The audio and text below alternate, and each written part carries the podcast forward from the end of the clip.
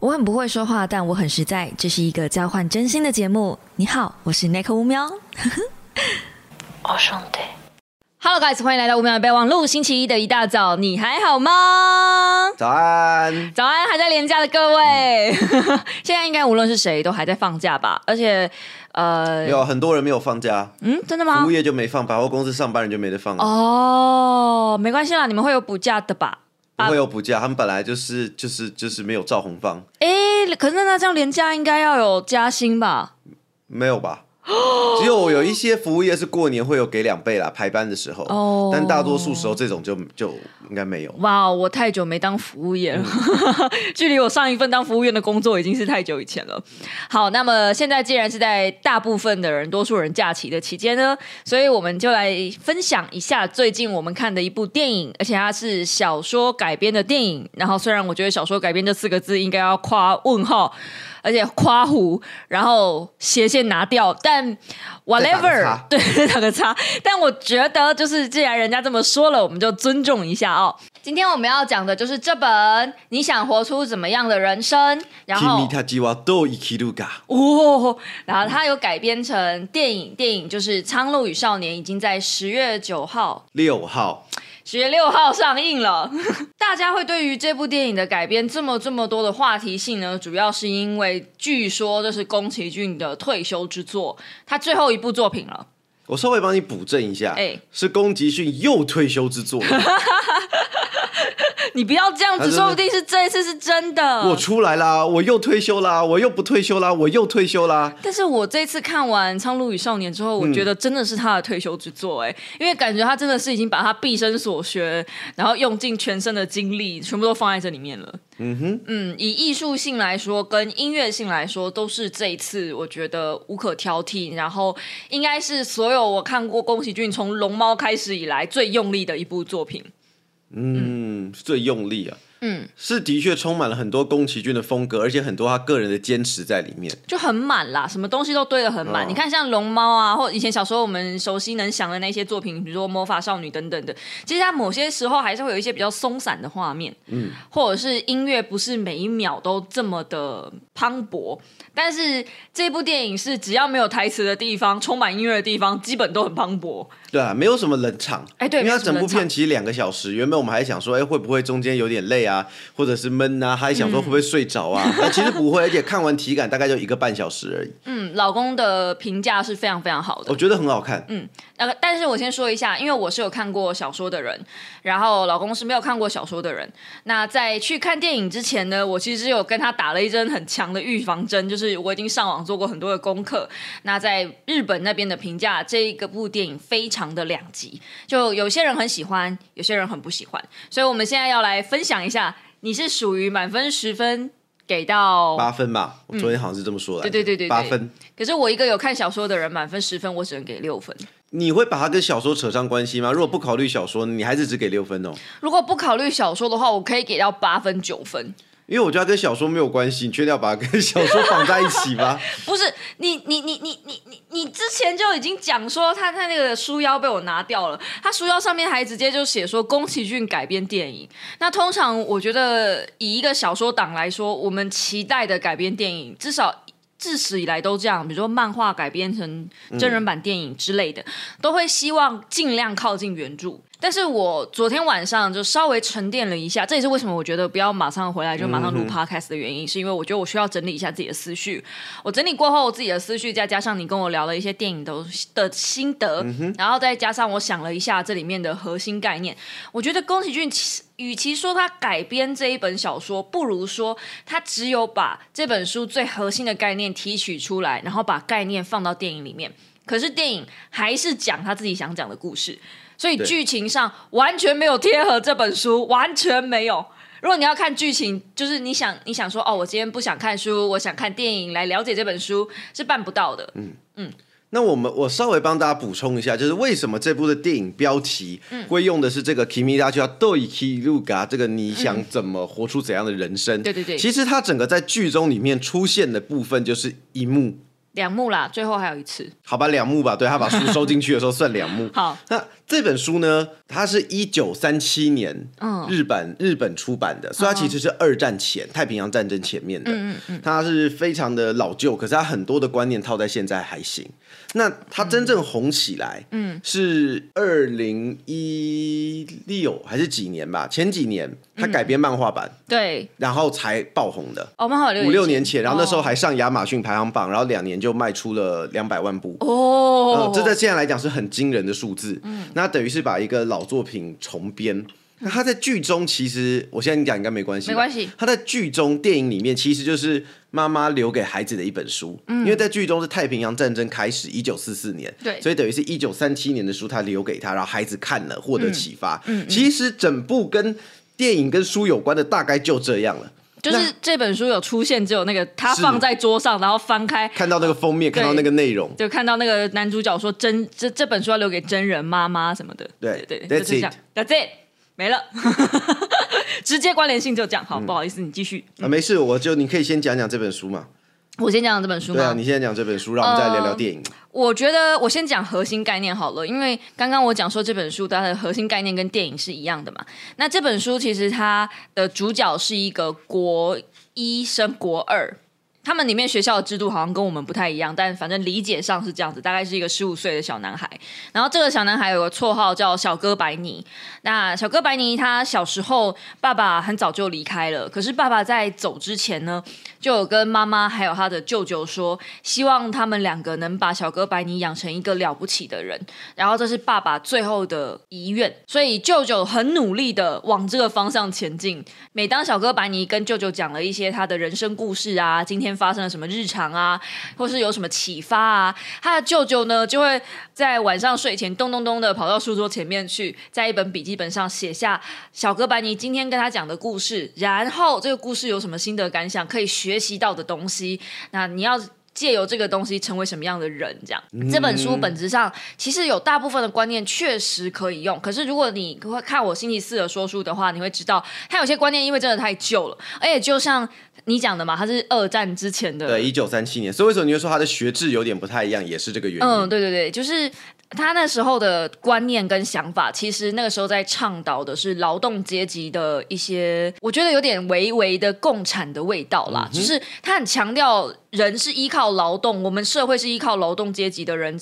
把它建构起来的，所以无论小哥白尼你的现在生活多优渥哦，by the way，小哥白尼家里很有钱，对，如果你的生活多优渥，你都不可以去瞧不起那一些没有钱的人，你也不可以因为这样子呢，就觉得自己自视甚高，就有钱人也没有什么了不起的。但是它里面的写法，或者是我猜中文翻译可能有点问题，但总而言之，看起来很像有一点点仇富思维，大概就是有这一 part。我觉得他的观念是在现代行不通的，因为我觉得无论你是有钱人还是没有钱的人，都应该要获得。基本尊重。那像有些人会觉得富二代反正就躺躺赢嘛，对不对？反正你就是将来生当初就是生下来继承你爸的，你也没什么努力。劳动阶级可能会这样子在想富二代，但是我以前就是在。私立学校出生的，所以我也是就是认识一些富二代。如果你们真的有去认识那些富二代、富三代，其实他们的生活也很苦哎、就他们一直以来要，就是他们他们物质生活，收租很苦啊！我今天要睡到几点？我要去哪家收租？他们物质生活可能无余，但是他们的精神压力很大。平常别人看他们就是这个样子，好像生下来就是有享有很多的物质生活，那些是我们没有办法得到的。可是那些有钱人，其实他们也有有钱人的思考模式跟他们的烦恼，然后他们要维持那样的财富，以及要如何壮大他们的财富，还有他们家里面的那些勾心斗角的争执。所以我觉得。不完全是那样，就是啊，这个已经是另外一题了啦，这个跟书没有关系了。反正我觉得小说里面有一些观念是不能沿用到现在的，不能、不能每一个都适用。可是因为它是写给小朋友的书，国中、国小啦，我记得。对对对，我觉得大概是小五、小六，然后国一、国二这个年纪的小朋友看最好，然后是爸爸妈妈跟着一起看，我觉得会更好。那因为是这个时代的书，所以我可以理解有一些太严肃的话题，我们去脉络化之后会比较好跟小朋友聊。哎、对了，就是不需要把太多东西讲的那么复杂，因为现实太复杂了，现实太复杂，你没有办法用一句话或是一个故事来解释很多东西。对，就像有钱人，虽然是像我刚刚讲的，有钱人可能有很多的辛酸血泪，但是像你讲的那样躺赢的也有啊，对啊，也很多啊。没有办法一概而对啊论。对啊嗯，但但是这本书，是那就是长大之后他们自己要去想的了。对对对，我觉得这本书它很棒的东西是这一点。然后另外一个呢，我觉得成为了不起的人，其实每一个人对于这件事都有不同的答案。那宫崎骏在他的电影里面给出宫崎骏版本的答案，然后这个答案我觉得是面对自己。我相信每一个人去看了这部电影。每个人会会得出自己的答案，然后我看到的是面对自己啦。那老公呢？我没看到啥毛线，面对自己吧。嗯，我觉得是面对自己，因为我觉得最后应该说哪一幕会让你比较感动，哪一个剧情让你比较感动。我 我我可以先说我的，我可以先说我的，让我这部电影让我感动的地方是那个小男孩最后他跟那个老爷爷承认说那个伤口是他自己打的，嗯也没有说谎，他其实也没有说谎，他就是掩盖部分事实，没有揭露他部分事实。是说谎啊，他是说谎啊他啊，有说谎吗？他有说那是他自己跌倒的啊。哦，对，他说他自己跌倒。嗯，他是说谎啊，哦，那自己跌倒跟自己打的好像没什么不一样啦。哦，不一样吗？跌倒是意外，打的是蓄意，这个基本上就差很多了。哦，好吧。我们接下来可能会做微微的暴雷的部分，但我想先问老公说，你觉得这样的改编你会喜欢吗？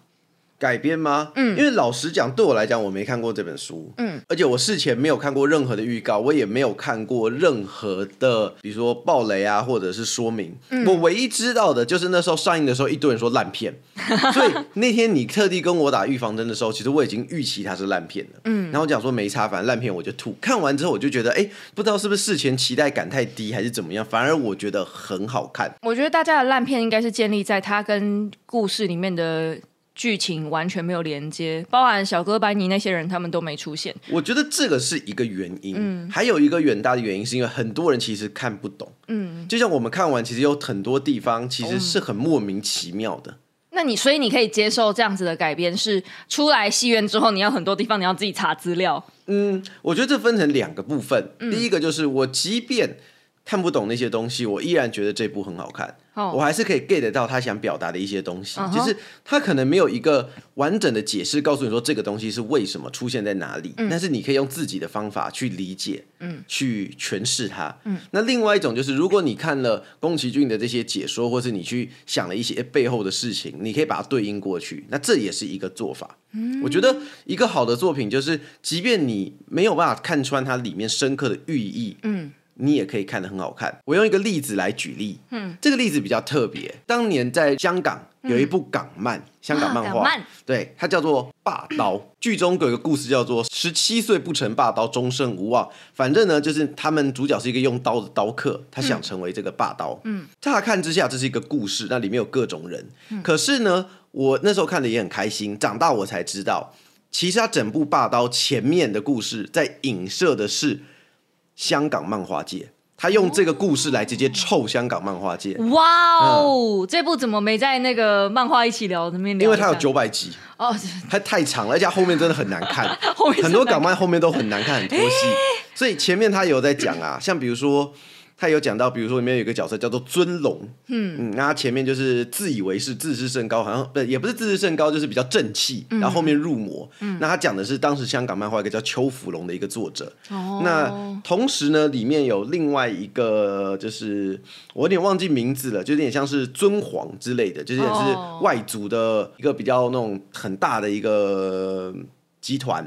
那它影射的是香港的玉皇朝。玉皇朝你可能不知道，那我讲天子传奇，那时候最有名的。哦，天子传奇，嗯天子传奇你就知道他们的老板。那龙虎门嘛，哦。那时候他们最大的，然后有一个剑圣，哼，那他影射的就是《风云》的作者马荣成，然后剑圣后来被砍断双手，哼，那因为现实中的马荣成曾经也曾经因为好像是不借钱还是被仇家追杀被砍砍手，啊，所以他这整部漫画就在影射。那我讲是说，他即便你不知道这几个影射点，他的故事仍然是成立的，好看。嗯。你知道了之后，你就有更深一层的体悟。所以对我来说，这一次的《苍鹭与少年》其实就有这种味道在。但是啊，因为它毕竟挂改编作品，我真的觉得哈，那个书不要去蹭电影，电影不要去蹭书，这两个东西独立出来看，其实都很好。这个这个我觉得有两个小问题。这个东西宫崎骏，因为宫崎骏事前完全零宣传啊，所以这些蹭的东西到底是不是出版社自己加上去的，也很也很难讲。对啊，而且听说这部片在他们自己店公司里面试映之后，那个作者的孙子看完也是一头雾水，嗯然后宫崎骏自己本人还跟孙子讲说：“我也不知道为什么会这样。”我说：“到底是怎样？”所以我觉得这个事情的宣传还有待商榷啊，就是原因。我知道，确实不管日本或台湾都拿这件事情来宣传，对，可是这个宣传是不是他的本意？而且他们故意不剪预告片哎、对啊，对他们这次就是故意不剪预告片，然后故意零宣传，就是要这样子吸引大家，用好奇心来吸引大家去戏院看。我觉得对于小说党来说，会一个有一点大的失望。这有点像是，如果你今天去看那个，如果你今天去看那个《相聚一刻》，你说哎，《相聚一刻》改编电影，然后进去，然后完全没有出现任何里面的任何一个角色，然后你出来之后，你一定会很失望啊哦，。这种经验我常有啊。看日本漫画、动画改编的电影都是长这个样子啊。这个这不是一个好事。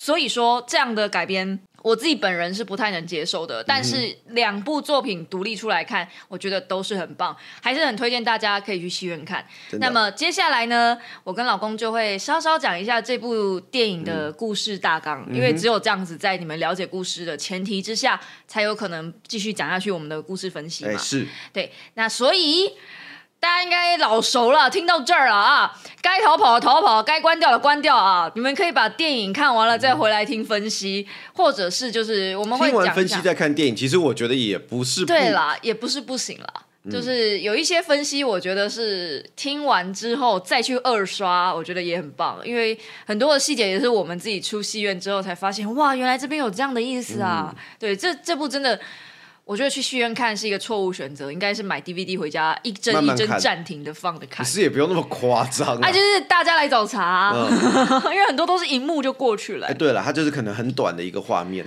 对对对对对，好，反正故事开始在应该是战争的时候，二战的时候。正确来讲，故事好像是一九四四哦，太平洋战争三年后，哇靠，你也记得太熟了吧？真、真不愧是在写分析的人。哎太平洋战争三年后，好，呃，因为那时候有战乱嘛，所以我们的主角木真人马希斗哦对对对无为转变，不是那个真人，那个真人呢，就是被送到乡下去。那他被送到乡下去的原因是妈妈在一场医院大火里面丧生，那爸爸。因为战争的关系，呃，整个工厂要迁到乡下，所以当然他就跟着爸爸一起到乡下。到了乡下之后呢，才发现哦，爸爸那时候已经有了另外一个喜欢的人，然后这个喜欢的人呢，刚好就是妈妈的妹妹。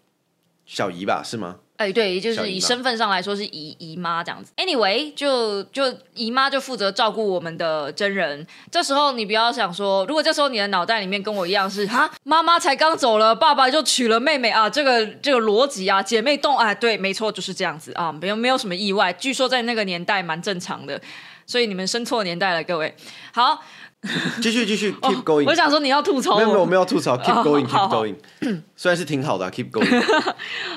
那反正真人进到那个房子里面的时候，他们家其实非常非常的有钱，因为爸爸是在做战斗机的外壳。稍我稍微更正一下，那个房子有钱其实跟爸爸没关，因为那是妈妈的老家，哦，那是妈妈的老家。妈妈的老家啦，但是妈妈应该看起来也是蛮有钱的吧？不然那个家怎么会这么大？应该是不错啦，应该是不错啦。嗯，对啊，我们那时候一直在赞叹说，哇，他的主卧室是、主卧室里面还有客厅哦对，而且主卧室里面有自己的卫浴，是很有钱的房子很大，你光看超大。你光看他们有七个老奶奶的女佣管家就知道了。哦，对，有七个老板娘的女佣管家，然后房子是两层楼，一堆窗户，然后主卧上边楼上有三个房间什么的，反正就是那个格局看起来不是一个正常人会有的家庭，就是一个豪华大别墅。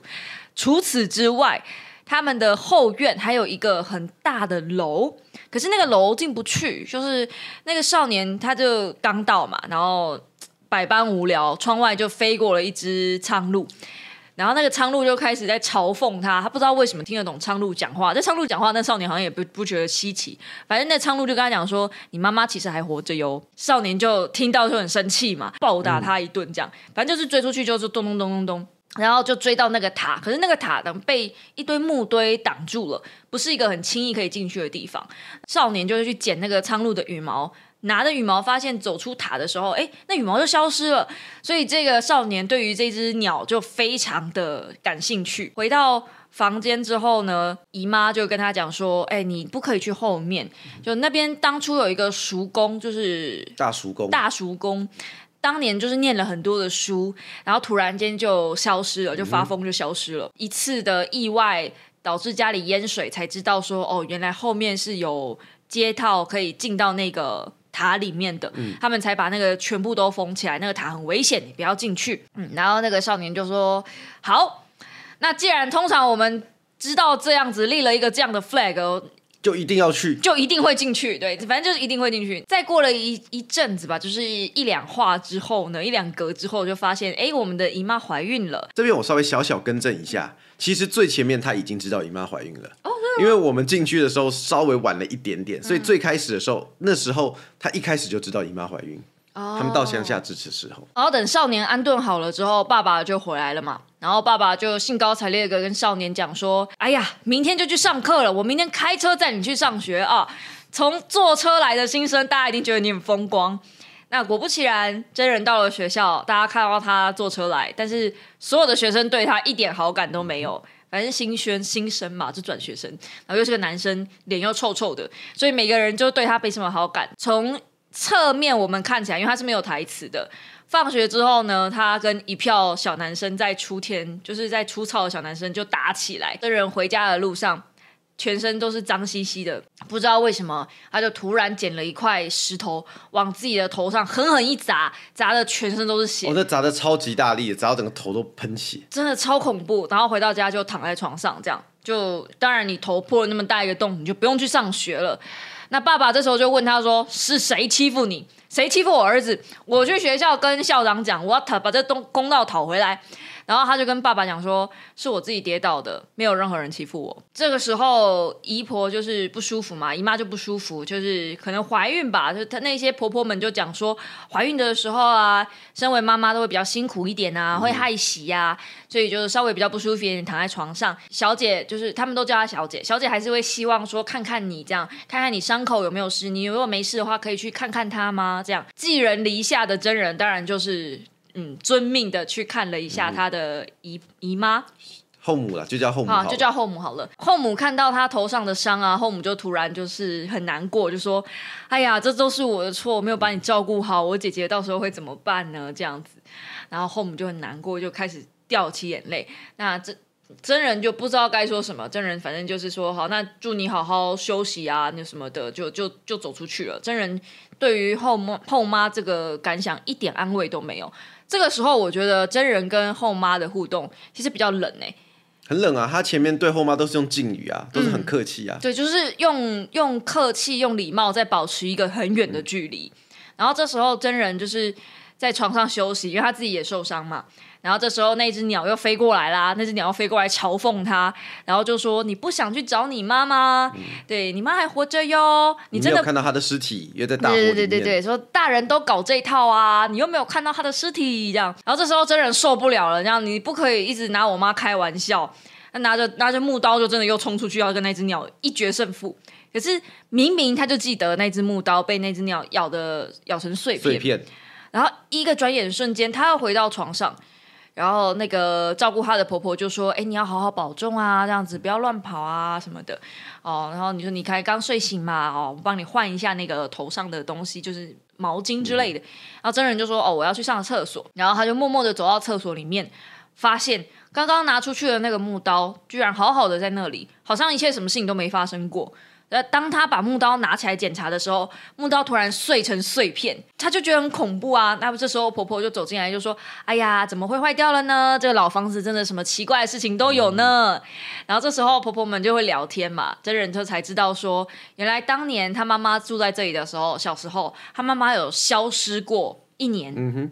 可是等他妈妈再出现的时候，就从后院从那个塔那边奔出来再出现的时候，他这一年感觉好像什么事情都没发生，他根本也没有长大，也没有变化，他就突然从后院出现了，所以大家才觉得那个塔很危险，要把它封起来、哦。然后真人就记得这个资讯，但他觉得、我稍微更正一下，再后来才发生的，真人不知道这件事情我、，真人不知道这是更后来才发讨论到的。我记得他们在吃饭的时候就有聊到这件事啊。呃，有聊到怪事，但是消失的时候是他们三个后来消失之后，爸爸回来，他们才谈到这件，他们在找人的时候才讲到这件事。嘿，好，那这边可能是我记错了。But anyway，就是有一个这样的、系有一个这样的资讯。而是真人其实他心心念念的就是想要干掉那只鸟嘛。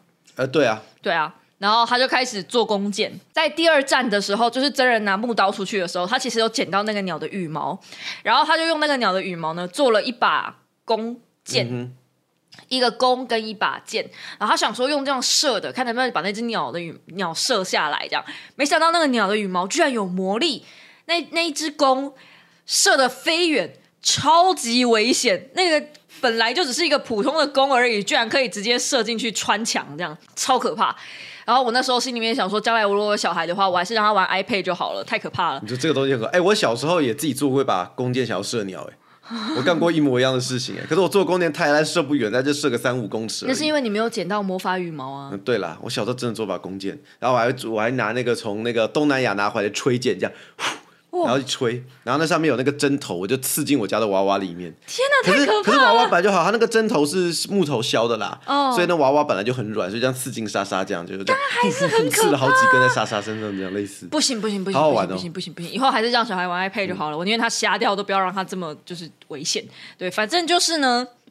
嗯，真人就带着这个弓跟箭啊，然后想说，他如果下次那只鸟再出现的话，就要一决胜负。这时候他就看着窗外，发现他的后妈往森林走去，他不知道为什么，他也没有去阻止他，他觉得说啊，可能就是去散散步还是什么的吧，他没有放心上。然后这时候呢，呃，到了黄昏傍晚，他那七个老奶奶开始在找、小姐啊，小姐在哪儿啊什么的。然后他就说：“嗯，我看到后妈往森林的方向走去，应该是往那个方向去了。”然后这个时候，其中一个老奶奶，一个老奶奶哎对，驼背老奶奶就就就就会说啊，不要啦，往那个方向去很危险啊，而且我有夜盲症啊，你一走进去太远太黑的地方，我就什么都看不到了。我们的真人还是不听劝，就是因为他很坚信，就是一定要往那方作死，对对对，一定要作死。要去找，结果他就发现了一条直接通往塔大门的路。那这时候老奶奶当然是不想进去嘛，但是少爷走在前面，少爷要进去了。对啊，你身为仆人，你不能不跟啊，他就只好走在后面。然后果然就真的让他发现了那一只苍鹭。然后这个苍鹭呢，其实并不是塔的主人，这其实比较像是塔的客人还是什么的。嗯，有点像是塔的主人的仆人嘛，手下这种类似感觉。对，然后他就说，嗯，跟我来吧，然后就走到那个塔中央的大厅，在中央大厅里面，果然看着妈妈躺在一个躺椅上，然后真人就有点激动，就是冲上去要去摸那个，就是拍他妈妈，因为妈妈看起来像睡着了，他想要去叫他，他满脸充满充满眼泪，这样子，就妈妈原来真的，结果摸下去的一瞬间，妈妈就融化了。变史莱姆一样，滋就消失哦，那幕超可怕的。然后那个苍鹭就说：“哎呀，你不要摸就好了，我做的很像真的耶。”然后这时候真人就。大怒，就你真的拿我妈开玩笑，太过分了。他这时候就把那个箭射出去，然后那个那个苍鹭还在那边嘲笑他说：“哎，你最好射准一点啊，我心脏在这里啊，对对对你只有一发、啊，你最好射准一点哦。”结果没想到那个魔法羽毛，因为是从他自己身上掉下来的嘛，有那个魔法羽毛呢，有追踪的功能，而且飞追的飞快，追的飞无快限追。然后他就说：“哇，糟了，那是我的七号飞行羽毛。”你知道什么是七号飞行羽毛吗？我不知道，啊，就是鸟类有飞行羽毛，这样摊开来，我们这边数一二三四五六的第第七根叫七号飞行羽。哦天哪，我不知道哎、嗯我还以为只是只是宫崎骏很喜欢七这个数字。哦，没有，七号飞行羽是他数来第七根的飞行羽毛。鸟类有飞行羽毛吗，？呃，如果鸟类没有飞行羽毛就飞不起来。那为什么苍鹭还能飞？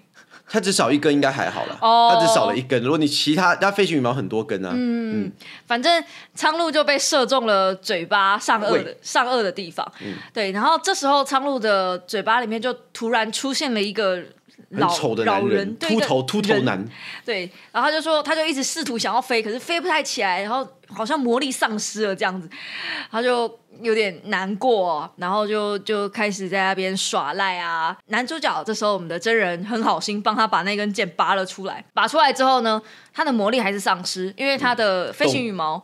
还漏了一个洞。推动了一个洞，啊，飞行羽毛不见了嘛，所以他还是不太能飞，就他只能短暂的漂浮，这样他就很丧气。这时候那个真人就说：“快把我的后妈交出来！”它的主人这时候在最上面、最上面的地方往下看，就跟那个鸟说：“你就带他们去吧。”苍鹭就说。啊，我觉得你会后悔的，你一定不会想去的。这时候地板开始融化，融化他们就全部都往下掉。然后老奶奶也说：“我不想去啊，我不想去。”可是老奶奶还是跟着一起下去。等到真人醒来的时候，他发现他在一个坟墓的前面吗？呃，类似一个坟墓，有一个门，然后一个坟墓，嗯小海岛，嗯，小海岛。那海岛上面呢有很多的，我不确定那叫什么鸟、哎，鹈鹕 （pelican） 啊，对对对，鹈鹕，反正就很多的鹈鹕在吃，想吃东西，就自己在那边嚼嚼。然后那个坟墓上的有一个大门，黄金色的大门，写“学我者死”。那因为他没有地方可以去，所以他就去靠近那个门，想要往里面看。结果呢，那些鹈鹕发现有人靠近那个门。就好像发疯一样，一直冲往那个门那边冲，然后一边说着“吃吧，吃吧，吃吧，我们来吃吧”，然后就把那个门挤坏，然后小男孩也被挤进去，然后全部的那个鹈鹕就围绕在那个小男孩身边，就挤在他上面，可是也没有吃他。越来越多的鹈鹕挤进来，此时在海上一个女人看到，她说：“哎呀，怎么有人把那个门打打开开了？”她就用她的一个魔法棒，没有那个叫做 hataki，日本的一个叫做点火的一个小木棒，哦，点火就是专门驱赶野野野兽用的。哦，反正他就用那个东西，然后把鹈鹕赶走，然后把小男孩抓起来。这时候他才发现说，哦，原来他身上有那个七号飞行羽毛。他说啊，难怪难怪他们不敢吃你。然后他就把门关起来，做了一些仪式，并且跟。真人讲说，你现在就是看着那个坟墓往后退，然后不要回回头，用很恭敬的方式，然后他们就回到船上。回到船上之后，他们就捕鱼嘛。这时候在呃河岸的两边出现了很多透明的人，透明人，那个女人才说：“哦，在这个地方基本上只有我才能杀生，他们是不能杀生的。生的，对，然后他们一养想吃什么东西，基本上是仰赖这个女人打回来，打回来的猎物这样。然后每个人都已经坐在岸边等那个女人拿着碗这样子嗯，拿着碗，然后等那个女人把那条很大很大的鱼就分食给他们。然后这时候出现这个宫崎骏里面这部电影，我觉得最可爱的生物，大概没有之一了，叫哇啦哇啦哇啦。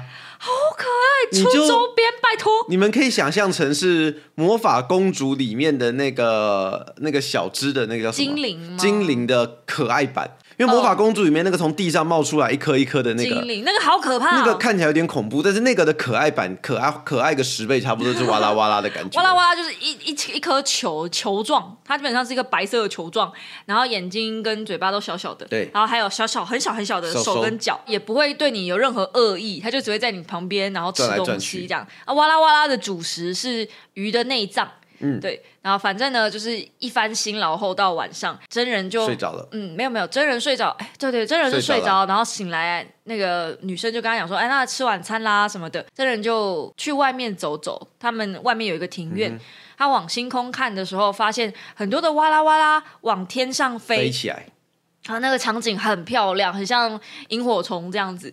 然后他就那个女生就走出来就说：“哇，好久没有看到哇啦哇啦往天空飞了，这样子，那个感觉有点像是投胎吗还？有跟他们讲说这是投胎，回到上面的世界投胎成人。嗯嗯，这是一种仪式这样子。所以此时此刻可以确定，基本上百分之百他们就是在冥府了。哇啦哇啦在飞的过程中呢，那些鹈鹕就飞过来要吃哇啦哇啦，当然不能让。就他们把哇啦哇啦这么可爱吃吃光啊啊，那就没有那个啦，所以他说怎么办？怎么办呢？这时候下面有一个女人，然后那个女人会喷火，喷火，用出火焰魔法，很像烟火那样超大只的烟仙女棒，Himi 火美吧，哦，火美。对，嗯我就记得名我记字有个火字得翻译版是用火美 Himi，这个女人就很感激，那哦是那个火美公主，这样火美大人来了，来拯救他们。过没多久，就是这些鹈鹕就一样被打跑嘛。可是因为这个火是不分你我攻对，击这，哇啦哇也会被烧掉哇。啦哇啦也会被烧掉，所以在岸上的真人就对着 Hime 大喊说：“不要烧到哇啦哇啦！”但这好像不是他能控制的，反正就是火是一个范围攻击。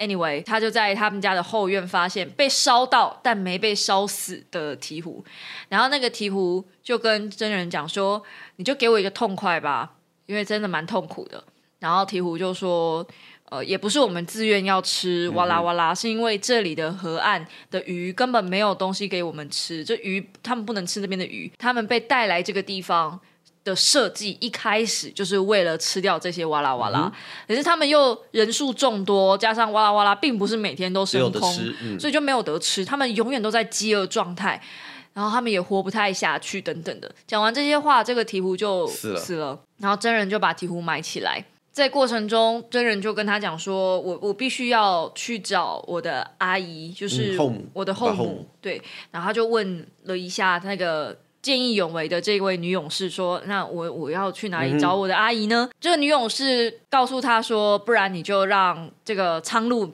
帮你带路吧。本来也就是苍鹭说好要帮你带路的、啊，那他就给了真人一个。保护的符，他这个保护的符呢，长得就跟他一开始跟着他下来的那个老奶奶一模一样。然后额外补充，那个女勇士就是那个女船夫的衣服也跟老奶奶一模一模一样名字也一样。名字也一样，所以他就说：“那你就带着这个吧，这是一个很强烈的护身符，也许能够帮助你，这样也许能够保护你啊。”还有，他就他也真的听话，就带着。那他身上不是还有七号飞行鱼吗？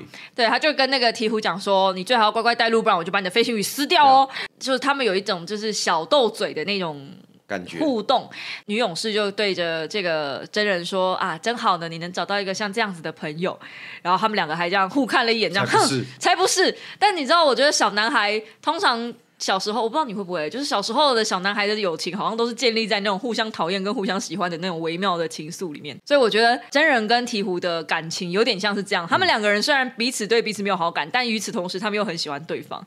反正他们就结伴出行了。他们到了一个铁匠的屋子，他们到铁匠屋子的时候，那边上面看到很多的鹦鹉，嗯，然后那个铁那个苍鹭就觉得说，哎，鹦鹉有点危险啊，他们可能会吃人或者吃什么，哦 way，以那个鹦鹉是跟我们真人一样大小的鹦鹉，就是跟人一样大小，嗯，就跟人一样大，然后壮壮的。然后两只脚走路，然后手可以拿东西。嗯嗯，那这时候苍鹭就说：“我去把那些鹦鹉引走，你赶快进到铁匠的屋子里面去，去找人，要穿过那边才能去找他后母嘛。”啊，对对对，所以苍鹭就哎就把那些鹦鹉给带走了。然后这时候我们主角呢就就就趁机哎打开了门进去，结果发现进去有更多的鹦鹉。哎呦，他怎么会从正门进去呢？然后他进去之后呢，鹦鹉就说：“哦，我们等你很久了。他说：“可是我要找我后母。”他说：“没问题，这边请。”鹦鹉就很有礼貌。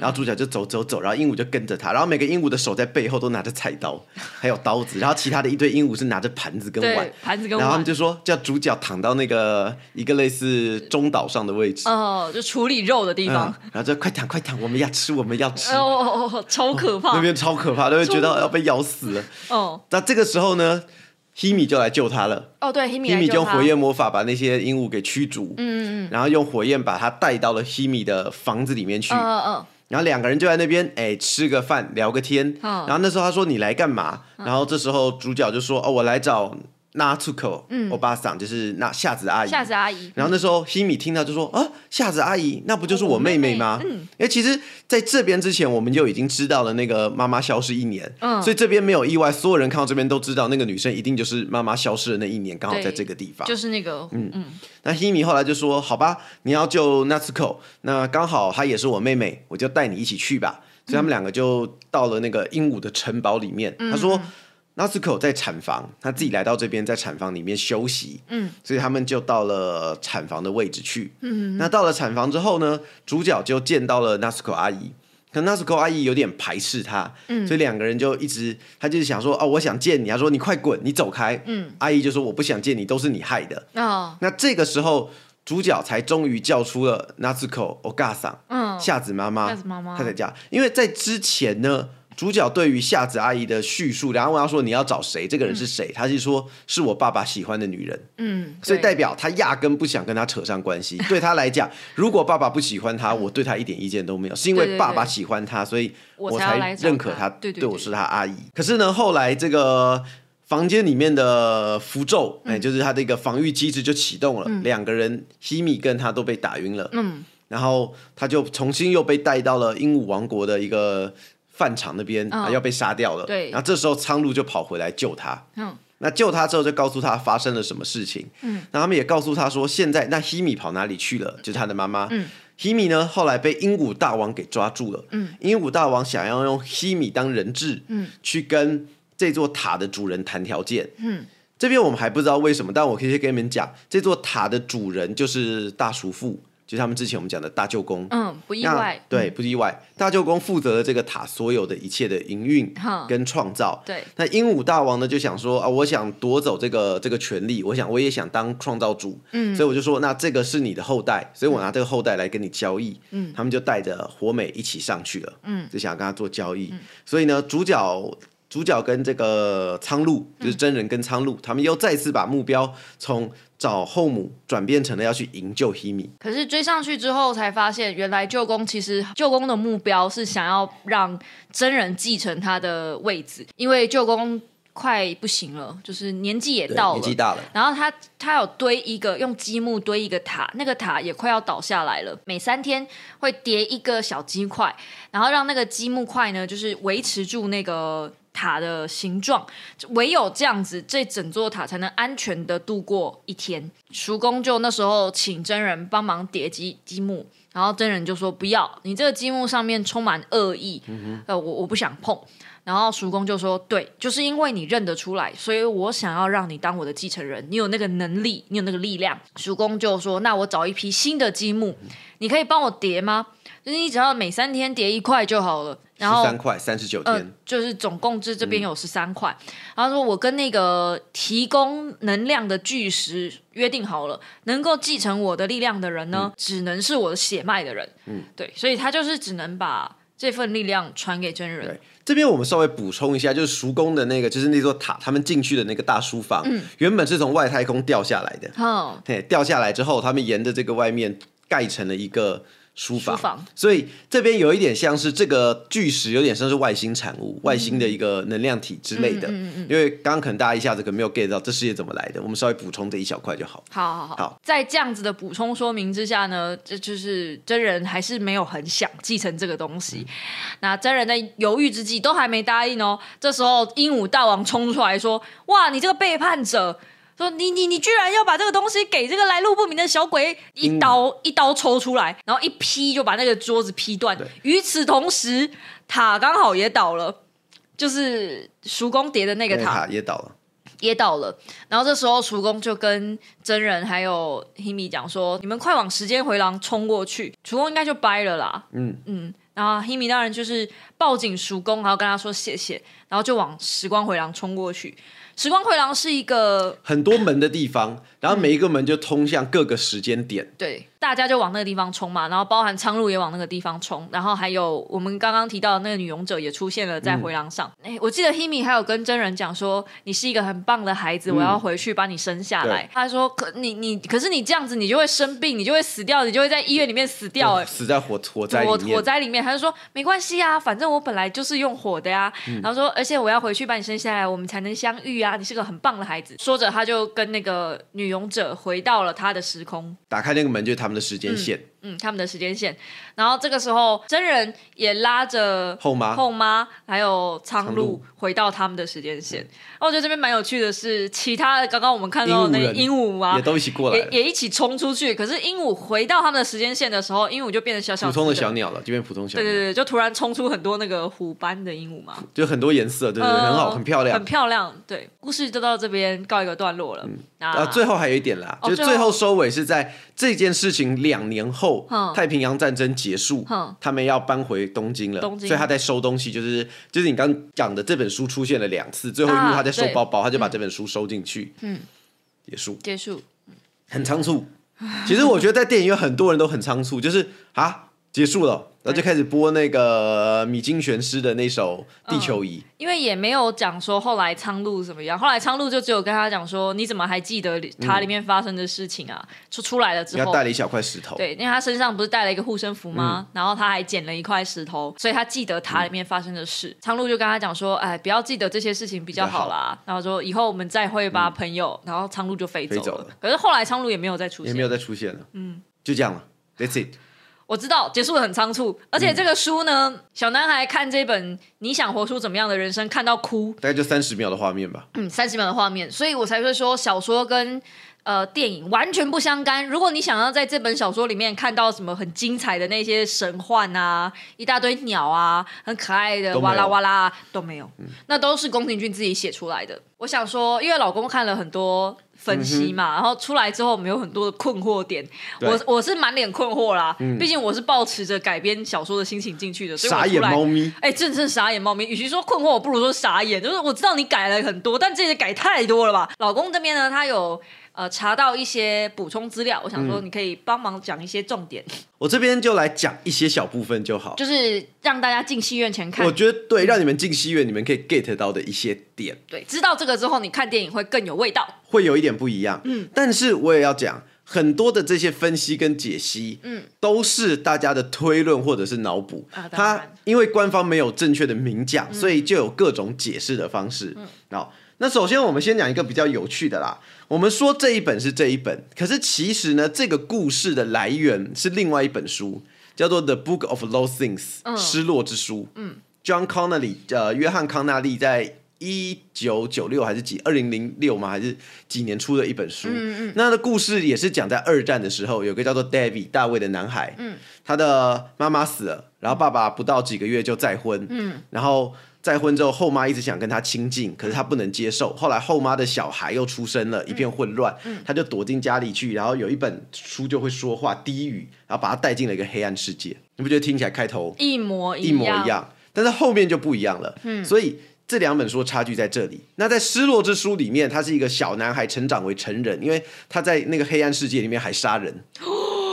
啊，他杀人，所以他成为了一个男人。嗯哦那这个是《Book of Thing》呃《Low Thing》里面要讲的重点。啊但是它的启发点是一样的。那再来，为什么很多人会对这一部《苍鹭与少年》这么的混乱？其实我觉得《苍鹭与少年》是台湾的译名，我觉得这个译名比原名还好哦，因为这故事就是《苍鹭与少年》啊，呃，是没错啦。就某程度来讲更接近，也不会造成误会。可我觉得苍鹭的戏份比较没那么多哎、呃，这个有一个原因，哈，其实你们要知道，这部电影对宫崎骏来讲是他的一个自传，他自己讲了，是他的自传，他要想要给他孙子看的。嗯，所以这部作品里面非常多星都跟他有关。嗯，像是不会无为转变的那个真人嘛，主角马希头基本上就是宫崎骏本人。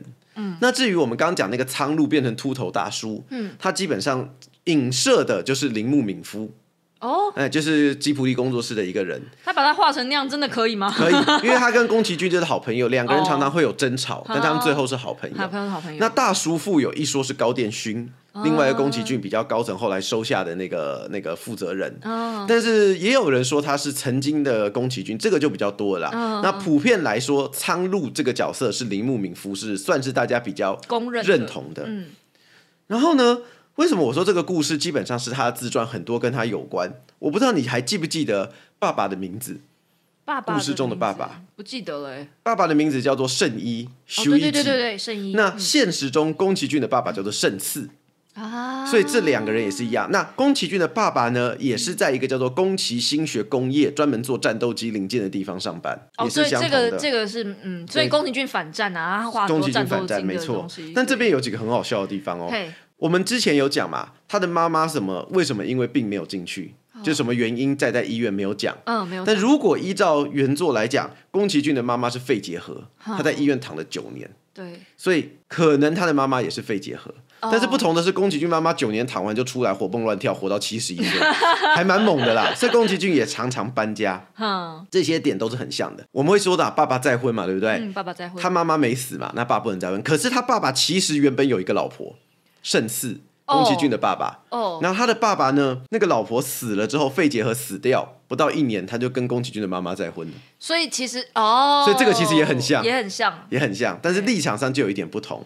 那你刚刚有讲说宫崎骏呃，就是真人啦，不是一到学校就被排挤吗？嗯被排挤就被排挤。那为什么呢？因为那时候日本在面临战争嘛，嗯所以大家都在做劳动服务，他们不是下班都在铲草。后来爸爸也说，你不去上学也没差，反正大家都在做劳力劳。动服务对，那那时候呢，很多小孩子他们的父亲，他在剧中前面也有演嘛，他们看到很多人去当兵，去为国捐躯，嗯对对对那些人都是那些孩子的爸爸。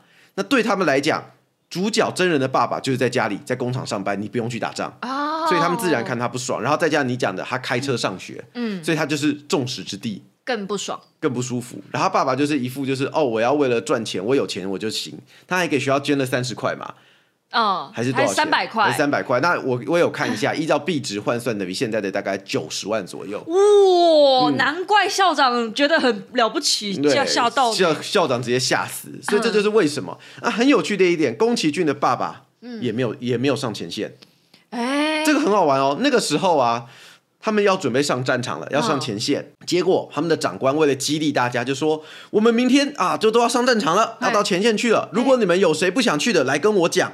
哎不是很多人会这样讲吗？激励士气啊，大家说没有问题，我们上战场。然后宫崎骏老爸就说：“呃，我我我们要上前线，我老家还有老婆跟小孩，我不想去。”后来他他那个，后来他那个他长官空气哎，啊，对，后来长官就哭说：“你怎么这么的没有忠诚心？”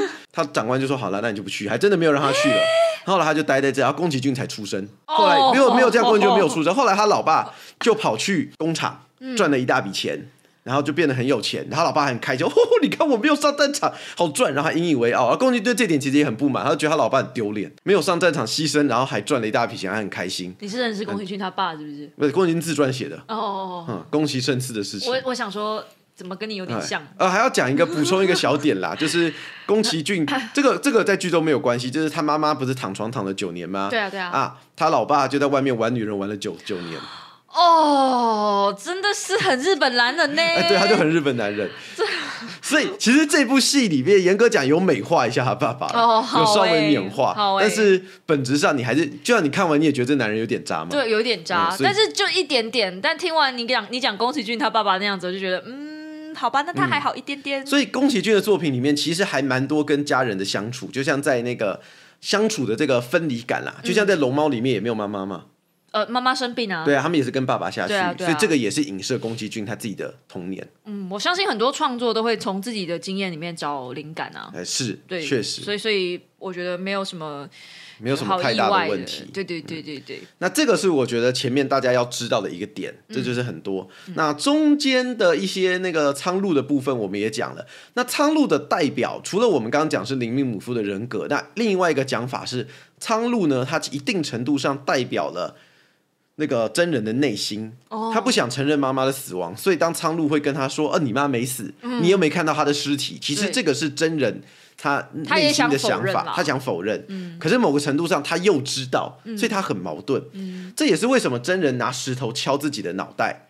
那这一幕的解释是你，你对于真人拿自己石头敲爆自己脑袋这件事情，你的解释是什么？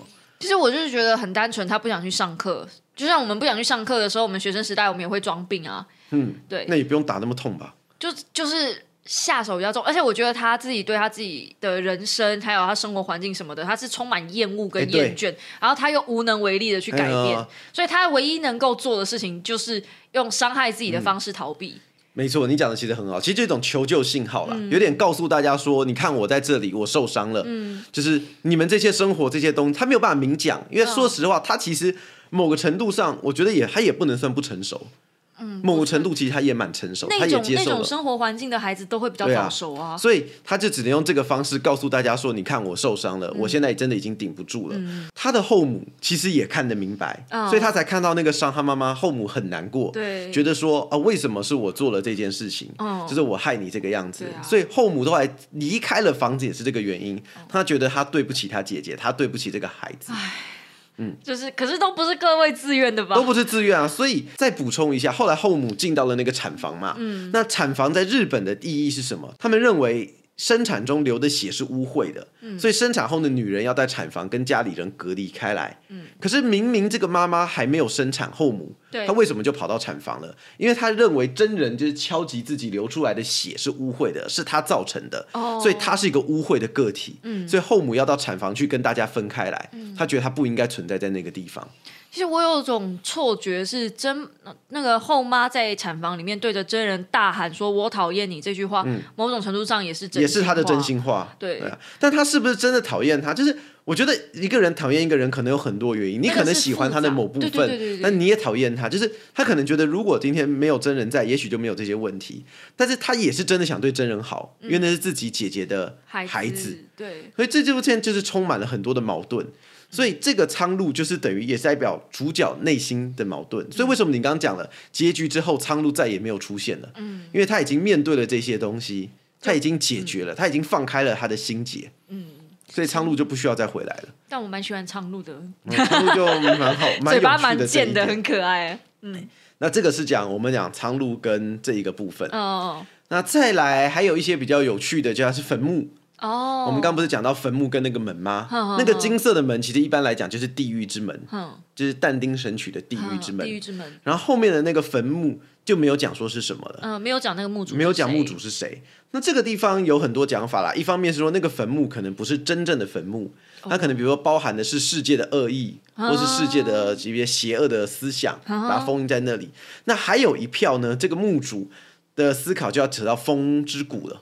哇，风之谷。嗯，为什么？你应该是只有看过动画版吧？动画版啊。有机会你可以看看漫画版的《风之谷》，哦。漫画版的《风之谷》结局是不一样的。在漫画版的《风之谷》对不一样，在漫画版的《风之谷》里面，最后呃纳乌西卡他到了一个叫做修瓦的国家，里面有个叫做修瓦的坟墓。哦，他后来理解到这个修瓦的坟墓是之前的人。就是前一代，就是毁灭之前的人，古人留下来的人造生命体。那福海跟那些王虫的机制，是为了要把地球清理，重新造一个新世界的机制。